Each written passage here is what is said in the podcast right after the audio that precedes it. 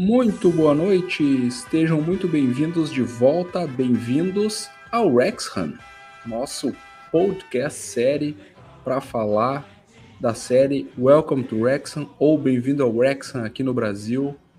Então estamos aqui gravando esse terceiro episódio do nosso podcast, eu e meu amigo Lucas Dantas e o nosso narrador da comunidade Wrexham Brasil, Lucas Luna. Boa noite, Dantas, como é que tá?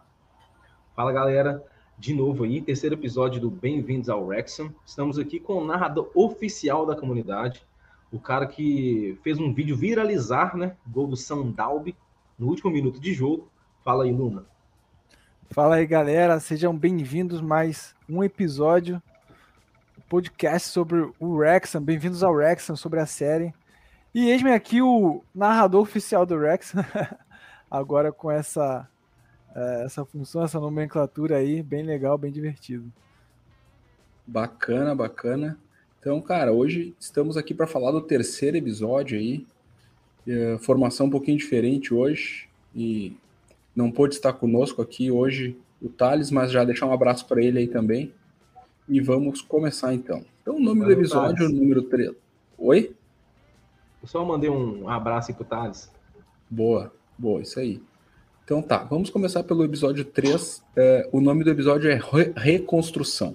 Então lembramos que no último episódio aí, aquela cena do último jogo da temporada passada, aquela frustração, tentativa de acesso, e esse terceiro episódio inicia começando e falando de reconstrução, né? Então na primeira cena do episódio, o Rob e o Ryan, né, começam ali passeando, conversando pelos estúdios Fox, né, e comentando sobre os cenários das filmagens e tal. Uh, e essa parte já é bem legal ali, porque parece que é uma questão deles querer começar a criar uma intimidade, um convívio, assim, né? Uh, eu tenho essa impressão, Lucas, o que, que tu acha?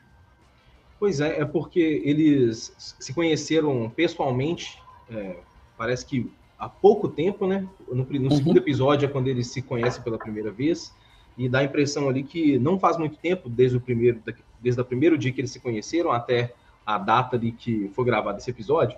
Então eles estavam mais conversando entre si, mostrando onde que o, o, Ryan já tinha trabalhado, onde o Rob também já esteve também nos estúdios de Hollywood. E tem até uma cena engraçada, né? Que, que o Rob, porque o Rob ele parece que ele é mais rato de casa, então ele conhece mais coisas, tipo assim, do underground de Hollywood do que o Ryan. Então ele mostra uma placa que aparentemente parece ser de metal. E aí, quando ele chega mais perto e dá uma olhada, é completamente de plástico, né? E até o, o um prego que parecia ali um parafuso, não era um prego nem parafuso, era só uma coisa que estava encaixada ali de plástico também. E aí ele fala, né? Hollywood é, é basicamente é só maquiagem, né? É, é, é o lado negro de Hollywood. é, não, mas é, com certeza. Uh, nessa realmente assim a impressão que me causou nesse nesse passeio entre aspas entre eles ali é isso aí é criar intimidade é conviver ali. Uh, também a gente vai ver ao longo do, do desenrolar aqui mas é, é aqueles primeiros momentos pós pandemia ali né? Então as pessoas começando a, a fazer o, aquele convívio mais social né? Já na cena 2 a gente tem a apresentação de um personagem muito importante na série assim na minha visão. É um cara bem raiz assim aquele torcedor raiz que é o Shaw Winter, né? Que é um torcedor do Rex aí, uh, falando sobre sua rotina. É a apresentação inicial do personagem ali e tal. Luna, o que, que tu achou dessa apresentação inicial e o que, que te parece Shaw Winter, hein? Shaw Winter, ele é um dos moradores de Wrexham que trazem a realidade de uma pessoa que vai no estádio, que mostra que não é só a pessoa que vai no estádio que está apoiando o time, mas mostra o que tem atrás de cada torcedor. E a série ela traz isso, né? Ela traz essa realidade de cada torcedor. E achei muito legal porque ele fala ali que a vida dele era meio monótona, sempre pintando. Meu pai era uhum. pintor, meu avô era pintor, e agora eu sou pintor. Eu não gosto de fazer isso, ele fala. Eu odeio isso. Aí quando ele recebe a notícia que o clube vai ser comprado pelo Rob McElhenney e o Deadpool, que é o Ryan Reynolds, né? Ele, tipo, ele fala, cara, será que isso é real mesmo? Será que isso está acontecendo na minha vida monótona? Então ele é uma das figuras que que se destacaram e vai se destacar aí nesse episódio. Verdade, verdade. O Inter, na verdade, assim, na minha visão, de todos os torcedores que até então foram apresentados na série, é aquele que tem uma vida mais comum, assim, ele é um trabalhador real da cidade de Wrexham ali, né, que o pessoal sempre destaca ali que é uma cidade trabalhadora, uma cidade operária, e ele é, é. o retrato disso, né, Lucas? Ele é o torcedor raiz, né? O cara que fica mal quando o time perde e desconta em todo mundo. Verdade. E aí a cena 3 ali, a sequência, uh, é a, na cidade de Wrexham ali, então as primeiras notícias da pré-temporada e tal. Cidade conversando, as expectativas, né? Aparece um Deadpool andando pela rua, uma cena curiosa ali. Legal, né? é, aquilo ali é aquele alívio cômico necessário em toda a série, né? Então, do, do nada, assim, com certeza. Com certeza era uma ação, né? Mas é, fica muito engraçado, assim, do nada, quando os caras inserem o Deadpool na, na cidade lá, eu acho que isso deve ser algo hoje comum na cidade, mas que Sim. no início deve ter sido muito engraçado, né? E o pessoal comentando, né, que havia muito trabalho pela frente e tal, e a cidade inteira comentando, né? Aparece várias cenas em vários lugares diferentes da cidade, as especulações uhum. sobre qual seria o novo treinador, né, do Wrexham e que isso, quem seria o, digamos, o capitão, né, desse projeto aí, o cara que ia puxar para onde ia o barco. Uh, aparece as senhorinhas, aquelas duas senhoras muito simpáticas, né, que sempre muito aparecem legal, conversando né? no café. Pô, imagina, muito eu fico bom. pensando nas senhorinhas de uns 60 e poucos anos falando sobre futebol, né, cara? Já dá para sentir um pouco do espírito. Da... Uhum. O trailer do Andy Jones ali também, né? Aquele trailerzinho que aparece ele fazendo uns lanches ali, todo mundo comentando sobre essa troca de treinador e a expectativa, né? Para saber quem seria o, o, escolhido. Logo na sequência ali, já mostra uma cal, né? Uma, uma aquela chamadinha de quatro ali, que geralmente é Rob Ryan, o Sean Havey e o Humphrey Kerr. E inserindo o assunto, né? Tá na hora das mudanças, e aí? Aí o Sean puxa o assunto, né? Fala, cara, cada... aí tu nota que cada um tá puxando pro seu assado, né? O Sean já começa, ó, temos que procurar um CEO. Aí o Ryan responde, podemos contratar um CEO que joga de centroavante? É, é, cara, isso é muito bom, né, cara? Daí o Rob já pensa, pô, mas vamos pensar nos custos, né? Se tu contratar um CEO que joga centroavante, a gente já tá cortando custos. E o Humphrey falando, é, então tá, um CEO que faz 20 gols por temporada, resolvido, fechou. então a gente nota ali que tá cada um puxando pro seu assado, né, Lucas? Pois é, e isso é uma, um tipo de reunião, acho que só o Wrexham hoje poderia ter, né? Imagina isso acontecendo em qualquer outra sala de administração de time de futebol, onde o pessoal está falando, ah, vamos contratar um, um, CEO, por exemplo, vamos contratar o Cristiano Ronaldo para ser o CEO, porque ele faz gols e também vai, vai, vai gerenciar o time. Então, é. essa situação é só com o Wrexham mesmo. E, mas eles eles acharam, né, uma solução, né, que é a CEO Phil Robinson, que já tinha passado pelo Burton Albion. Então ela é uma pessoa, era um, era, um, era, uma, era uma era uma pessoa que já tinha experiência, né? É, uhum. já tinha já tinha passado pela, pela carreira de CEO, já tinha 26 anos, 26 anos Isso. de carreira já 26 anos do... de carreira. Uau, muita coisa. Isso, inclusive o fato curioso é que ela pede para não aparecer muito, né, no, no documentário. E o Ryan Isso. até faz uma, uma piadinha, falou assim, eu não sabia que ela tinha essa opção. É, cara, é muito bom, assim, e a Fleira ali começa a contar um pouco, né, da, da história dela, da família dela com o futebol, e fala é. um pouco do, da experiência dela e por que, que ela era tão qualificada para esse cargo aí, né. Uh, a cena seguinte é uma outra cal, né, que é como eles conseguem se reunir e resolver os problemas do clube, né, e aí até o Rob já comenta, pá, eu adoro essas chamadas. é, é, tipo, cara, é porque é um saco, né? Quem, tá traba quem trabalha hoje em dia aí que não participa do Macau, olha, é difícil. Porque todo, todo trabalhador hoje em dia tem no mínimo duas, três dessas por dia, né? E, cara, é realmente é, é aquela coisa, poderia ser evitada, né? Um WhatsApp ali, uma coisa já resolvia. Mas o assunto dessa vez era treinador. E, e aí a discussão, né, Luna, sobre como é que, que, que tinha chego já até então de currículos de treinador. É. Foram cerca de 100 currículos ou mais. É... E legal que o, há uma frase do Shawn que ele fala assim: precisávamos de um técnico com um histórico de sucesso. Por isso, nós. Por, por isso, por si só, nos dá uma melhor chance de sucesso. Então, por mais que venham tantos currículos, eles queriam alguém com experiência, mais qualificado para levar esse time ao sucesso, porque o projeto é levar o, o, o Wrexham o mais rápido possível à Premier League e da melhor forma possível. E por mais que venham, Verdade. tenham vindo 100 currículos ou mais, eles estavam cansados de ver tantos currículos assim, e acho que eles ficaram até impressionados, né? E o nome do Phil Parkinson foi o que foi o que veio né, na mente do, do Sean, por, pelo histórico dele, pelo sucesso que ele teve é, com os times que ele passou. Verdade, é. O, o, Ryan até comenta, né, que ele apoia, ele apoia na a posição dele é, cara, eu apoio uma escolha mais ousada, alguém que, que venha para realmente agregar e turbinar esse time aqui. Mas essa questão dos currículos, Lucas, Uh, ah, para mim não ficou muito claro. É uma prática comum, assim? É? Ou, ou, esse currículo é uma forma de falar e talvez seja empresário especulando, ó, oh, eu tenho tal cara, eu tenho não sei quem, tenho essas opções para oferecer. Porque não é comum, né, tu tipo, entregar um currículo para ser treinador, né? Exatamente, isso, essa situação é bem curiosa, né? Porque você não imagina nenhum clube aí de Série A, pelo menos no Brasil, é, colocando o, um emprego um de treinador, de, um anúncio, né? Tipo assim, estamos contratando treinador. Estamos contratando. O viraria até motivo de chacota no Brasil, né? Tipo assim, tá tão difícil achar treinador que eles vão pegar qualquer um.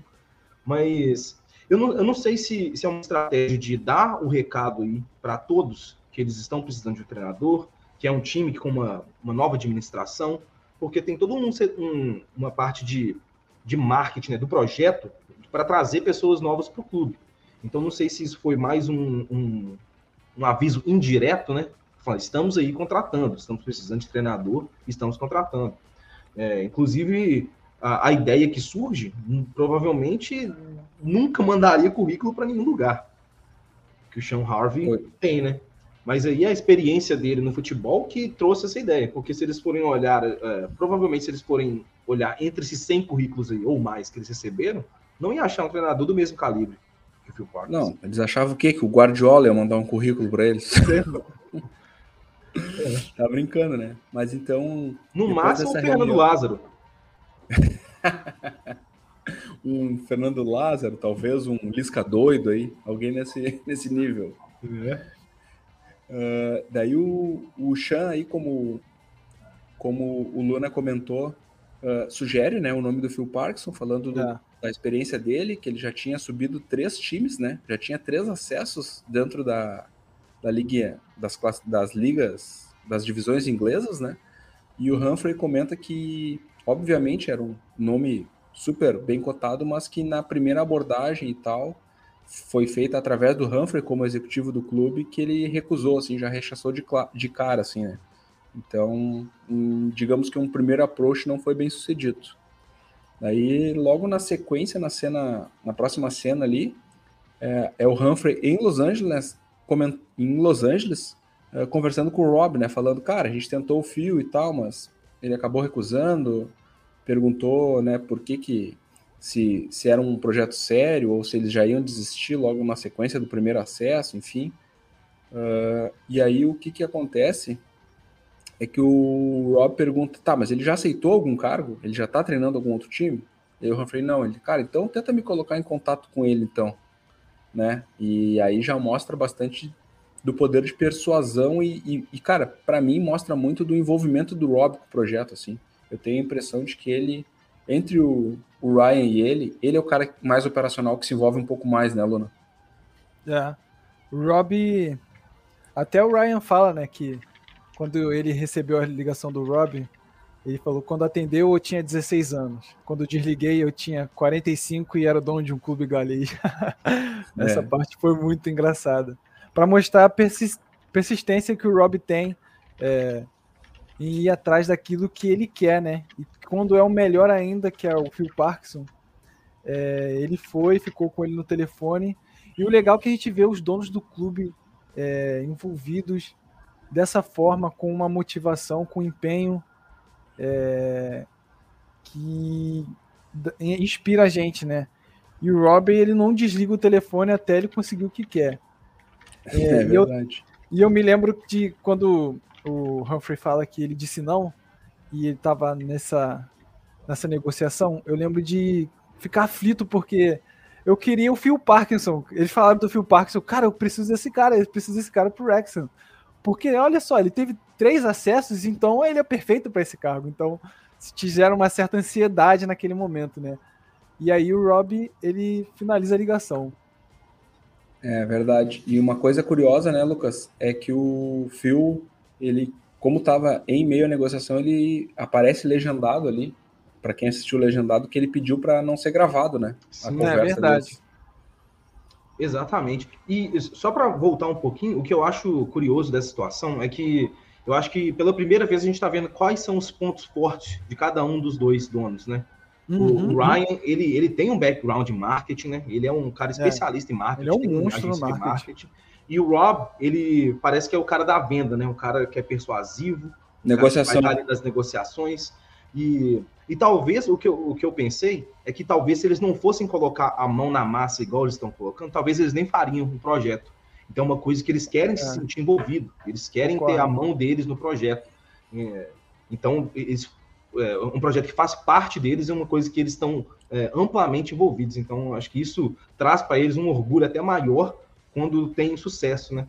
E, e, e recapitulando, né?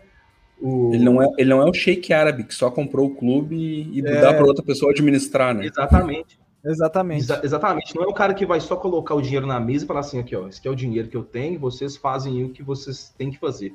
Não, ele usa o dinheiro e ele, ele que delega para onde o dinheiro vai, e mesmo assim, o que ele delega ainda, ele ainda tem uma participação ainda, está envolvido. Então, eu acho isso muito interessante. Verdade. E aí, depois de uma hora e trinta de ligação, do Rob com o Phil Parkinson. Muita coisa.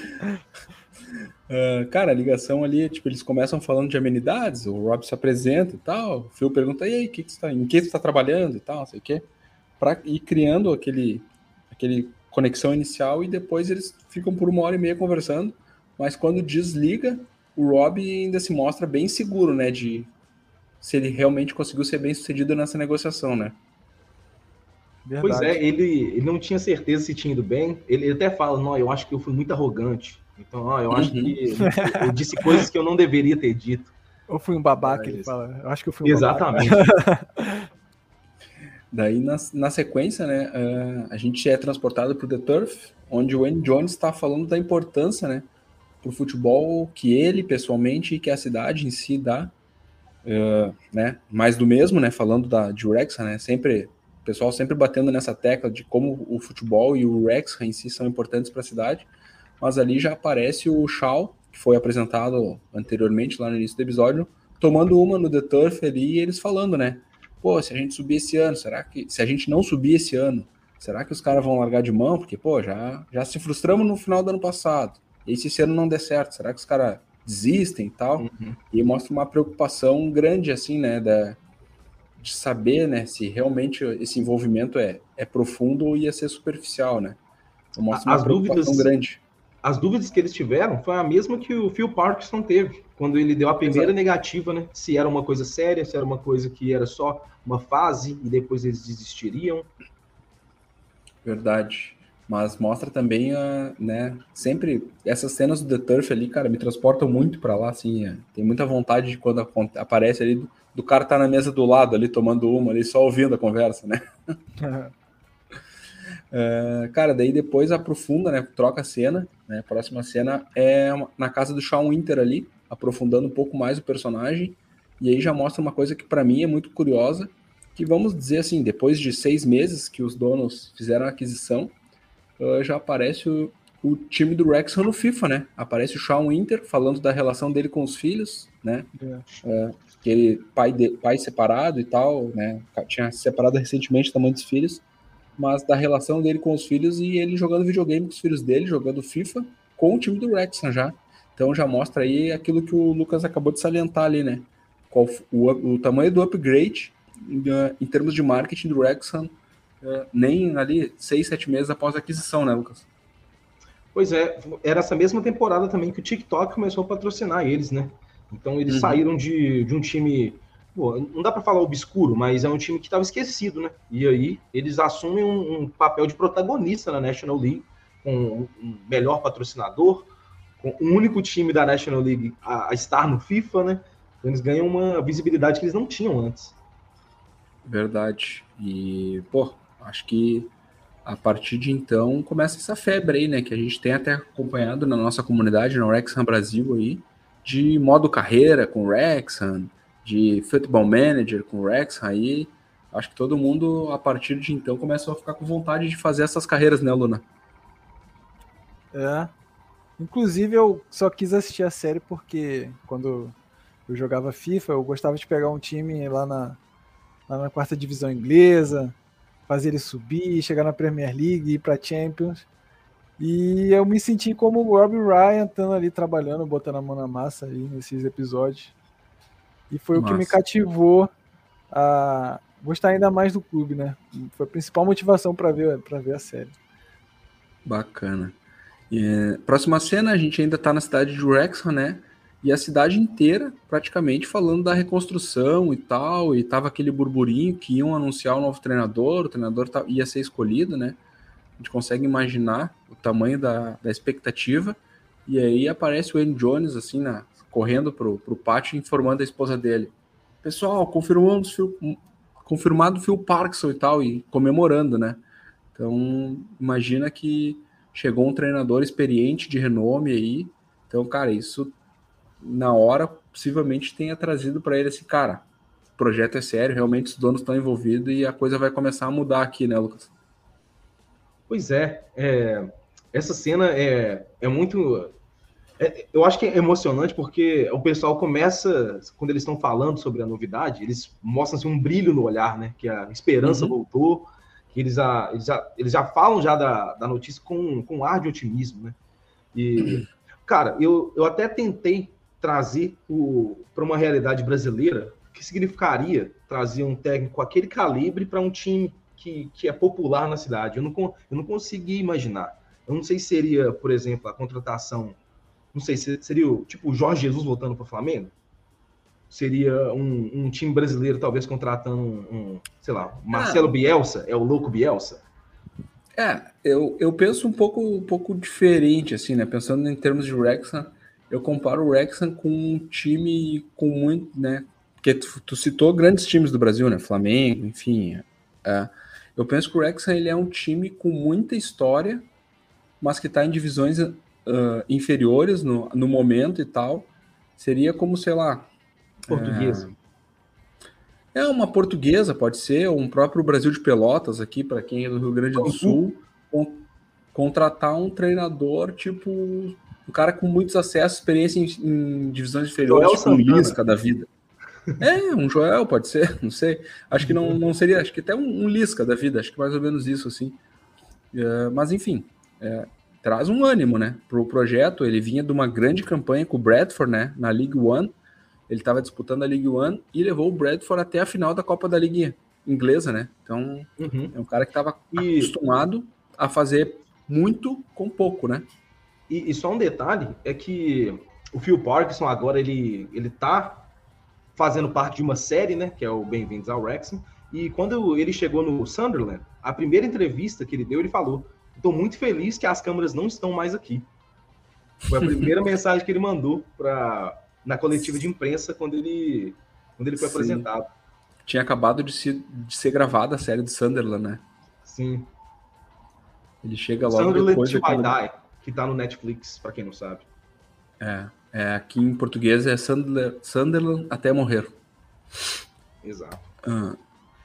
Então, cara, a próxima cena daí é a apresentação do Phil, né? A apresentação do Phil Parkinson, aparece ele falando, uh, primeiro ali vendo um jogo do Wrexham no, no MacBook, e depois ele falando da relação dele com o futebol, que ele sempre pensou em ser jogador, aí é aquela história clássica, né? De treinador de futebol, né, né Luna? É, Phil Parkinson, ele que a, o futebol tá enraizado, tá nas veias da família dele desde pequeno. Uhum. Então, é, ele fala que lembra do pai dele levando eles nos jogos lá do, do time da cidade. E ele se vê diante de um time de uma cidade pequena, com vários problemas é, na estrutura do time, com jogadores que não desenvolvem o suficiente. E ele se vê diante de um grande desafio, é, agora com câmeras é. ao redor dele e uma pressão enorme.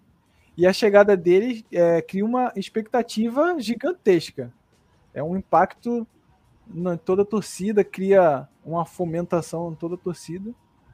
E ele vai dar uma cara nova, já vai dando cara nova pro time a partir do momento que ele chega estudando. Você vê ali que ele tá no computador, né? Vendo a formação, uhum. vendo os jogadores, vendo vídeos de gols de jogadores. E uma preocupação assim logo que chega, né? E o Parkinson, ele, ele vai ser o cara que vai ter que ser, vai ter que ser esse cara que vai garantir o sucesso que o Shawn fala. É verdade. Como a gente falou no episódio anterior, né, Lucas? Uh, se o treinador anterior não era uma pessoa talvez qualificada o suficiente para estar à frente daquele projeto, como a gente comentou no episódio anterior, o Phil é. Parkinson sim, né? Parece uma pessoa que está amplamente capacitada e motivada para mudar o time de patamar e trabalhar com essa nova expectativa que é criada a partir da chegada dos novos donos, né, Lucas? Sim, é, ele é até mais que qualificado, né? Pelo, pelo histórico dele na carreira. É, ele estava ele estava na League One, né? Quando eles quando eles contrataram hum. ele. Então é um cara que o currículo dele é até bom demais pro Rex, né? Mas é um cara que acreditou no projeto e o Rob também fez um, um ótimo trabalho de convencendo ele a trazer. É, convencendo a trazê-lo pro, pro Wrexham. Verdade. E aí depois, logo em seguida, ali já aparece o time treinando, né? O pessoal dando duro na pré-temporada, aquela expectativa, né? Antes da estreia. E, e uh, o Phil e o Chan falando ali de, cara, mudamos de patamar, mudou a expectativa e o Phil principalmente falando de como ele poderia melhorar cada jogador individualmente e principalmente o ambiente ali, né? É aquela aquela questão que nós estamos falando que é do ânimo, né? É aquela aquele ar novo que o vestiário precisa, novo treinador, novas táticas, né? Dá para notar visivelmente a, a, mudança de postura do time dentro de campo, né? Da temporada anterior para já para essa temporada. Então um time que marcava poucos gols, passa a marcar muitos gols, jogar para frente, jogar com a bola. Então é uma mudança de cenário total, né? Ele já chega é, querendo implementar tudo que ele aprendeu, né?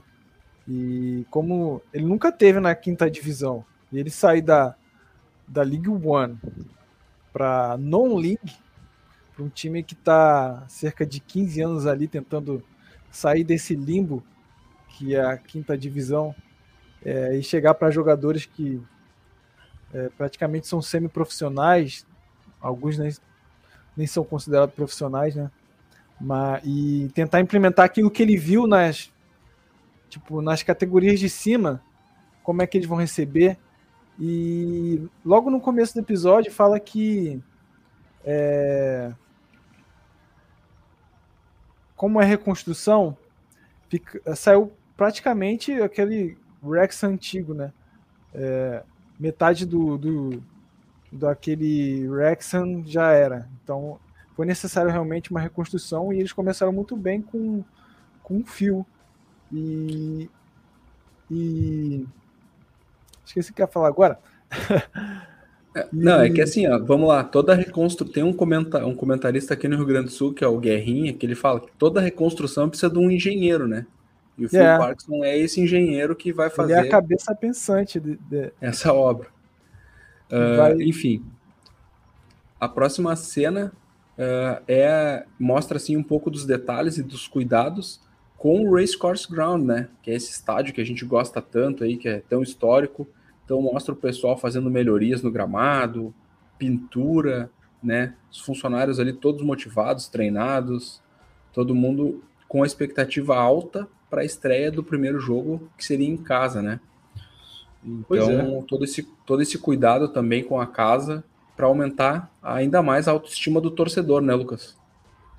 É claro, é, o estádio aí que estava eu acho que não dá para dizer que estava abandonado, né? Mas não estava sendo tão cuidado igual deveria. E quando o Ryan e o Rob assumem, eles começam a tomar cuidado de tudo, né? De, internamente, dos, dos, vestiários, das salas, é, e também começaram a olhar gramado, a pintura do estádio. Então, realmente eles, eles chegaram mesmo para. Tiveram, tiveram todo o cuidado, né? Tiveram Exatamente. todo cuidado para que a estreia fosse em grande estilo, fosse algo memorável aí.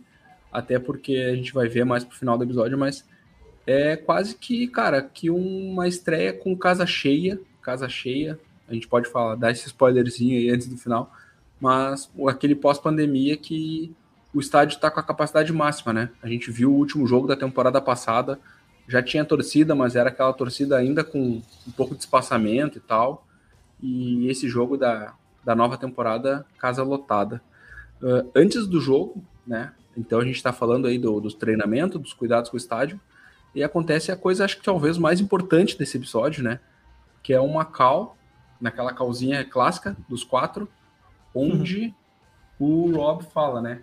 Cara, eu não uso muito as redes sociais, mas dando uma olhadinha no meu Twitter, cara, tem um monte de gente pedindo um tal de Paul Molin aqui para mim. O tal de Paul Molin? É, é, é um, um, um, homem chamado Paul Molin só.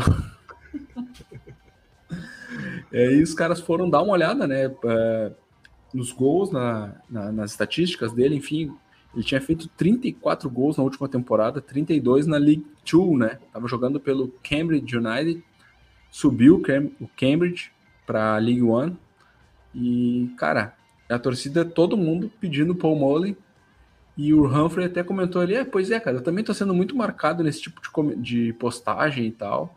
Mas daí o Chan já chegou meio que botando panos quentes, dizendo: calma, gente, vamos com calma. O cara foi artilheiro da League Two, subiu o time para a League One. A gente não tem chance de trazer um jogador desse quilate. Daí o... aparece o Ryan falando: Cara, ele fez 34 gols. Aí os caras assim, ele, puta merda, meu, o cara é bom, hein? Essa resenha é muito boa, né, Lucas? Nossa, que isso. E e o, e o Chan ainda, tem, ainda fala, né?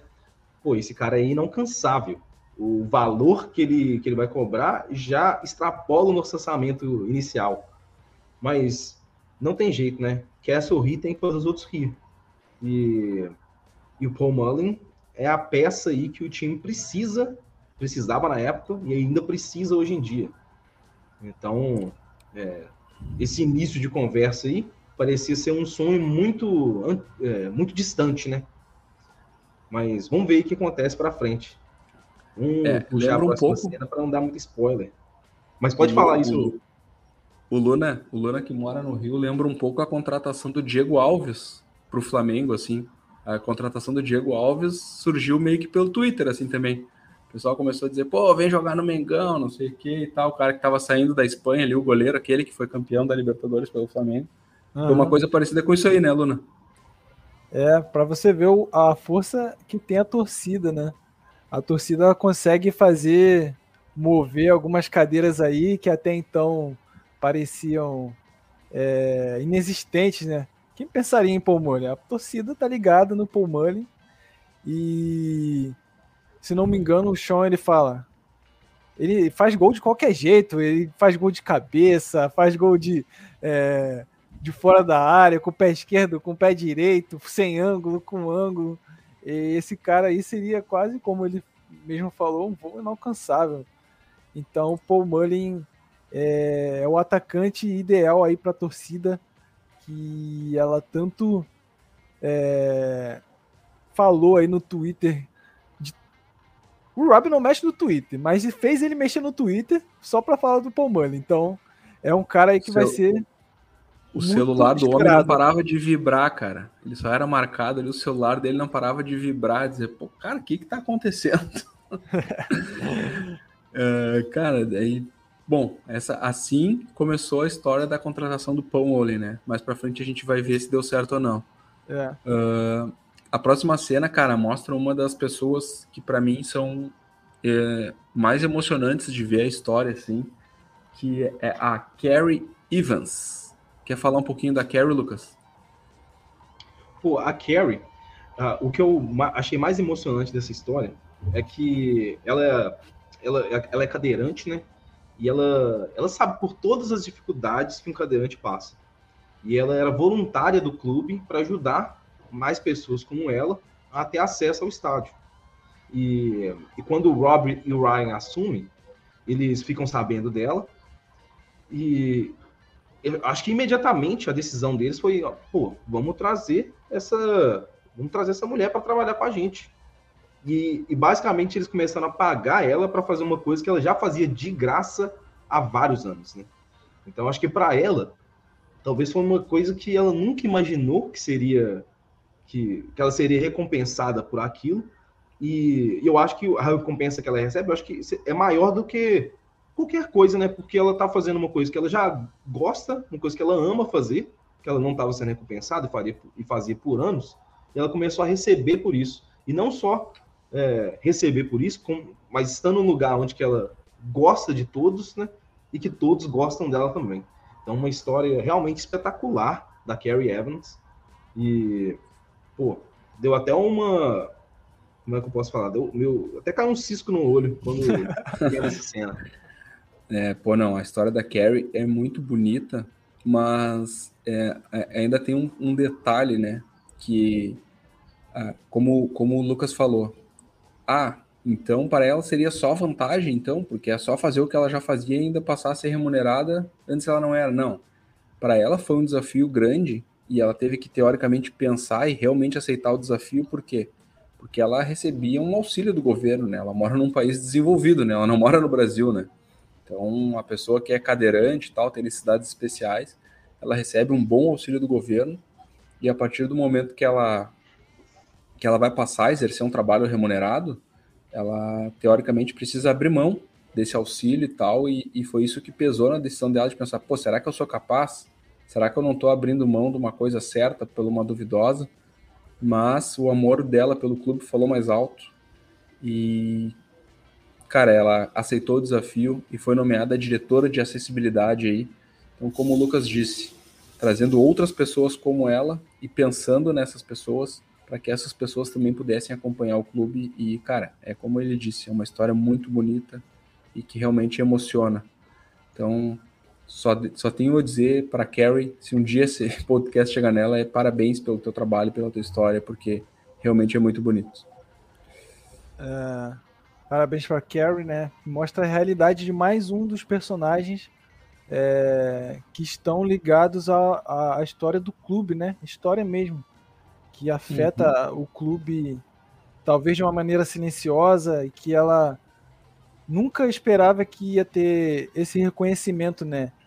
Agora mundialmente, reconhecido mundialmente, para você ver. Isso traz até uma reflexão para nossa vida, é, a história dela, porque às vezes a gente tá no, num lugar e talvez a gente ache que não é reconhecido, mas é, tem sempre alguém olhando para o nosso desempenho, para nossa determinação, para nossa seriedade do, do, trabalho.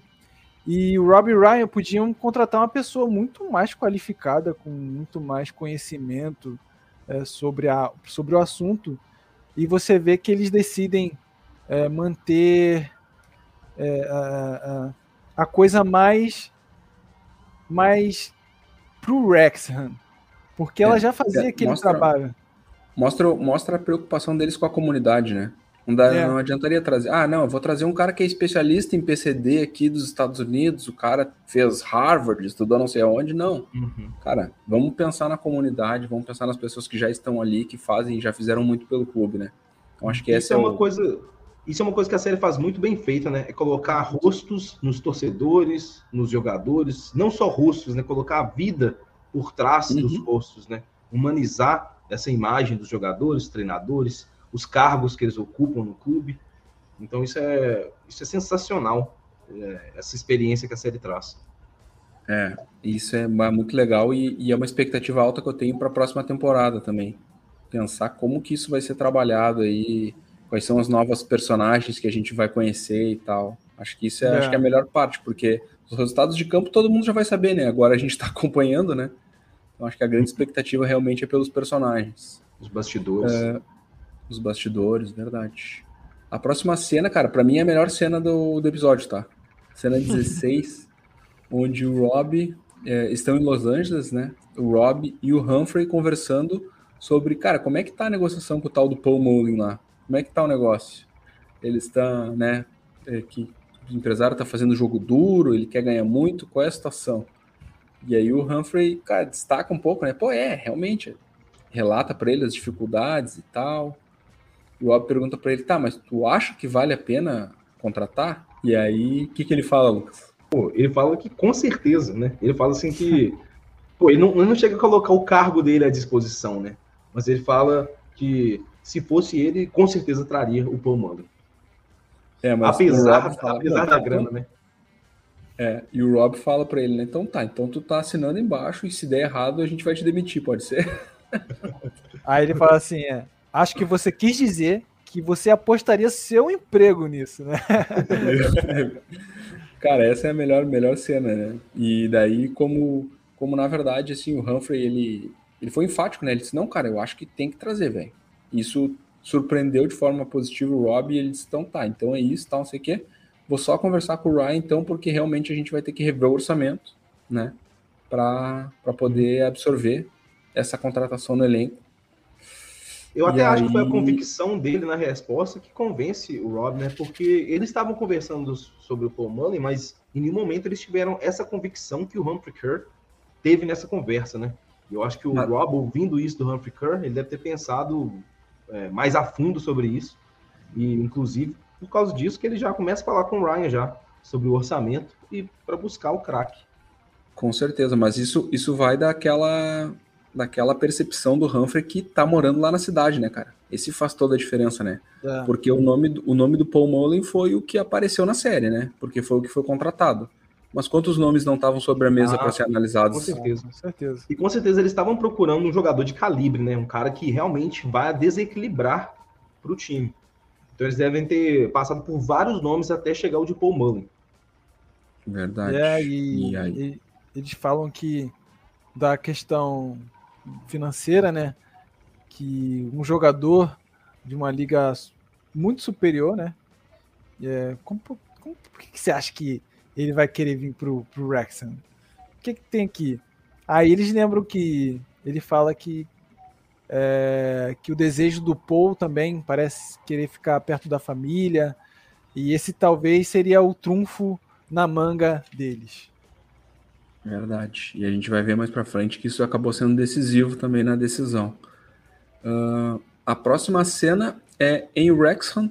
É mais uma vez o Shawn Winter aí, Uh, e aí fazendo um relato, né? Dentro do Racecourse Ground, ainda vazio, né? Entrou lá para fazer essa gravação, mas falando de como foi acompanhar o futebol durante a pandemia e como tudo isso fez falta na vida dele e afetou a saúde mental dele, né, Lucas? Eu até não sei se vocês querem dar um relato de como foi para vocês acompanhar o futebol durante a pandemia. E acho que é o momento aqui nesse podcast para a gente falar um pouquinho sobre isso, porque mais para frente eu acho que isso também vai deixar de ser abordado. Então, vocês quiserem falar um pouquinho de como foi para vocês o período de pandemia e acompanhar os esportes. Luna, Sim, quiser começar? Vou... Não, pode então, Luna, pode. Então, é, futebol para mim, ele é, desde que me entendo por gente, é uma paixão, é um amor que eu tenho. E confesso que na pandemia eu não estava muito ligado em, em esporte, é, em futebol. Mas eu entendo o futebol para mim como como algo que eu preciso, cara, porque é uma assim, é quase inexplicável assim minha relação com o futebol, porque desde pequeno tentei ser jogador de futebol, mas não deu certo. É, mas sempre gostei de jogar bola, amo futebol. Quando eu tô jogando bola, eu esqueço de tudo, eu fico ali naquele momento, tenho um prazer imenso em jogar bola. E acho esse prazer que ele sente também, o Shawn, que ele sentia quando ia nos estádios, talvez seria aquela válvula de escape de um dia monótono de trabalho, pintando sempre a mesma cor, as casas de, de, de. E de repente vem um, um, um, um, fechamento abrupto, de repente, e ele ah, não pode mais nos estádios, não pode mais ver jogo como via antes, tá com aquele calor humano ali, aquela energia da galera, ou ir no The Turf tomar uma com, com os amigos.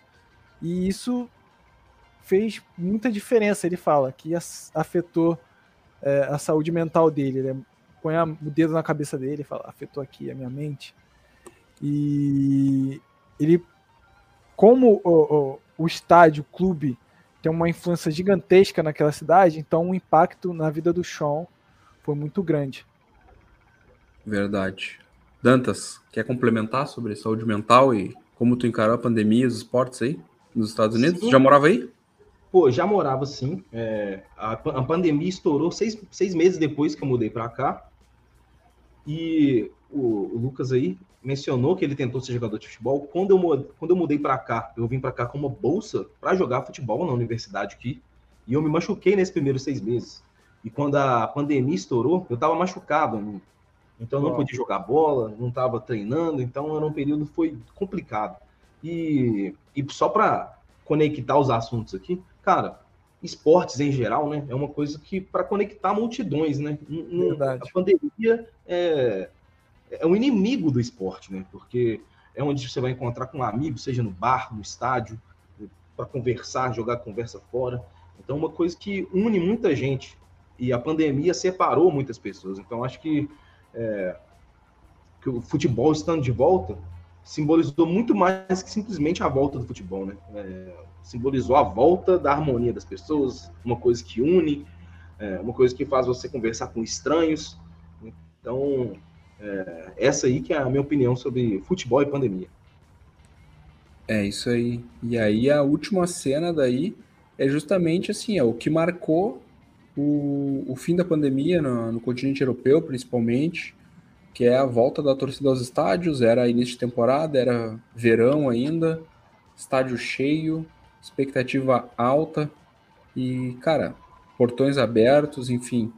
E aí começa aquele, cara, aquela cena maravilhosa que é depoimento de torcida, torcedores na rua, gente feliz que estava podendo voltar ao estádio, ir para o jogo, uh, expectativa, expectativa alta, porque estava indo num jogo do Rex especificamente, que a expectativa com o time em si estava muito alta. Então, para mim, assim, encerra em grande estilo tanto o assunto pandemia, que a partir daí praticamente não se fala mais nisso, mas encerra também um episódio com um astral lá em cima de um início de temporada, né? Um depoimento do Wayne Jones, enfim, muita gente aparece ali. E tem um cara que vai estrear, né, Lucas? É ele, né? Ele mesmo. Paul Mullen. O pessoal acha Super. que eu tô falando do P12. Não, é o Paul Mullen. Super Paul Mullen, em câmera lenta, aparecendo na estreia do Wrexham no Race Sports Club. Daí eles, eles ninguém fala nada se conseguiram ou não contratar o Mullen e de repente ele aparece. É, muito bom, eles deixaram esse episódio para você ficar com ansiedade de ver o próximo, né? E é. o jogo é justamente contra o Notts County, né? Primeiro jogo. Verdade. Uhum.